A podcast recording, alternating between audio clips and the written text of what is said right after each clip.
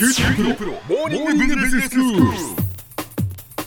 今日の講師は九州大学ビジネススクールで企業戦略がご専門の木大武文先生ですよろしくお願いしますよろしくお願いします。先生今日はどういうお話でしょうか？はい、えー今日はですね、企業の強みを分析する際のまあ考え方あるいはモデルについて紹介したいと思います。はいまあ孫子の言葉にもありますように、うん企業戦略策定の要は敵を知り己を知るということですよね。ええええーということで今回は己を知るための分析モデルとしてブリオフレームワークというものをまあご紹介したいと思います。はい自分を知るっていうことなんですねはいえ自社のことを知る、まあ、特に自社の強みを知るということはとてもまあ重要なことですよね。えはいではどういうものが強みになるかということなんですが、うんはいはい。例えばまあ会社の規模が大きいということだったり、はい。えー人材の質が高い、え技術力がある特許がある顧客からの評判が高い、まあ、いろんな要要素があると思います。はい。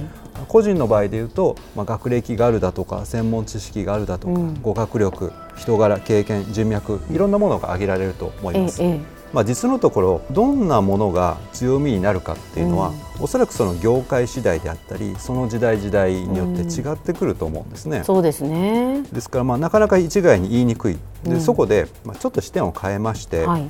どういう条件を満たせば強みと言えるかということを考えてみたいと思います。うん。でそのための枠組みがブリオフレームワークというものなんですね。へでまず簡単な例から説明していきたいんですが、えはい。例えばこれから就職をするという学生さんがいたとします。うん。でこの学生さんは、まあ、英語の試験 TOEIC で、えー900点高い英語力があったとしましょう、うん。でこの英語力は強みと言えるでしょうかうん。ということなんですね。まあパッと聞いたら強みと言えそうな気がしますけど、ね。ええはい。えでこれをちょっとこう段階的に見ていこうというのがブリオフレームワークでしてほでまず第一段階というのはそもそも英語力というものに価値があるかと。今やまあ英語力って必須のビジネススキルになってますからまあ、ね。価値はあると言えると思います。はい。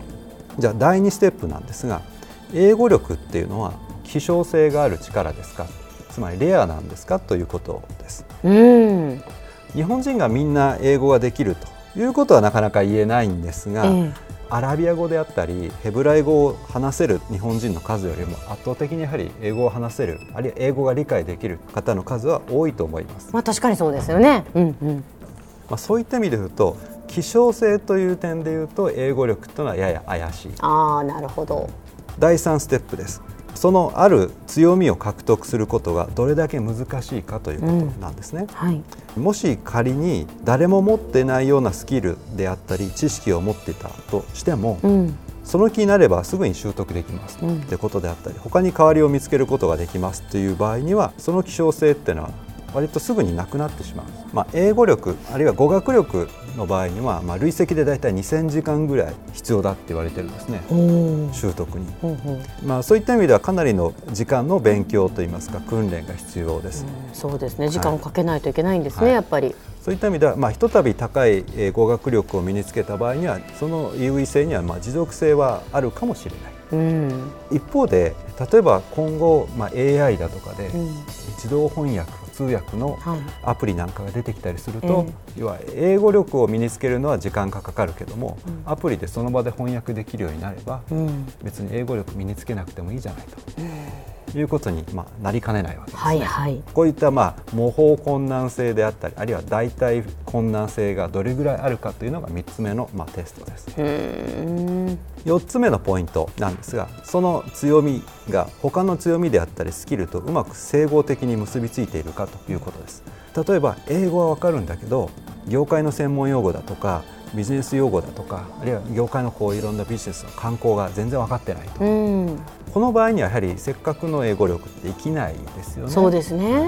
でさらに例えば英語が使いこなせる人を雇ったんだけど、うん。その人が語学が求められる業務とは関係のない部署に配属されていても、うん。やはり高菜の持ち腐れということになってしまいますので、はいはい。ある能力がちゃんと生きるように他のスキルだとか仕事とちゃんとこう有機的に結びつけられているかというのが、まあ、4つ目のポイントです。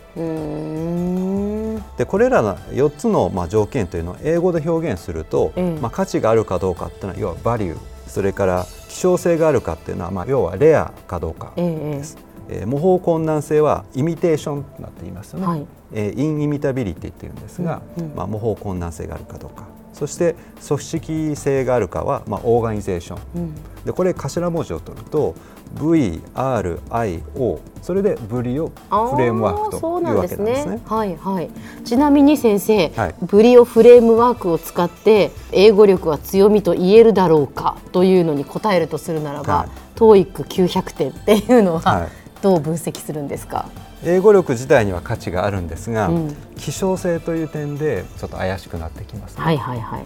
それから模倣困難性という点では時間がかかる点ではいいんですが、ええ。今後 AI なんかで代替的な手段が出てくると英語力もなくても困らないとはい。いう状態が来てしまう可能性があります。えでそういった意味で言うとこれ掛け算の世界なので、ええ。えどれか一つが弱いとうん。全体的にも弱いねはあ。ということになってしまう。うーんじゃあこのブリオフレームワークを使ってそういうふうに能力をまあ検証するっていうことですね。すねはい。ですので、まあ、これはある種の強みというものの必要条件と十分条件をまあ検証するための枠組みとも言えうます。んこうしたそのブリオフレームワークに照らし合わせて考えてみると、うん簡単に取得できて一生食べていける資格ってありますかって言われるとまあないですよね。ないんですね。あのまあ資格自体には価値はあると思いますが、ええはいはい簡単に取得できる資格っていうのは他の人もたくさん取得している可能性があるしそうですね。仮に一番乗りで取得したとしても他の人もおそらくすぐ取得できるとうんいう意味ではその優位性というのはなかなか長続きしないでしょうとうんいうことですので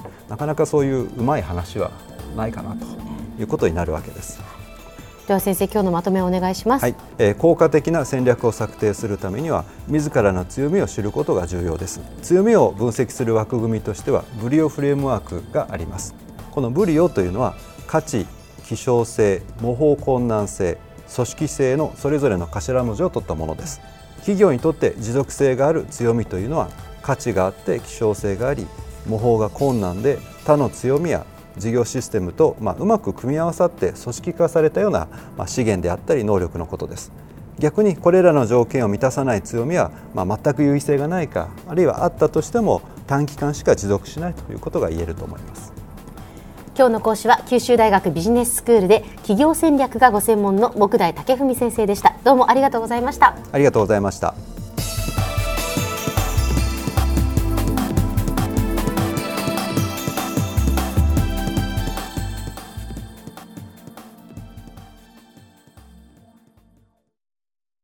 QT プロは通信ネットワーク、セキュリティ、クラウドなど QT ネットがお届けする ICT サービスです。九州中に展開した光ファイバー網を基盤に一番身近なビジネスパートナーとして九州の企業自治体の皆様をサポートします。詳しくは QT プロで検索を。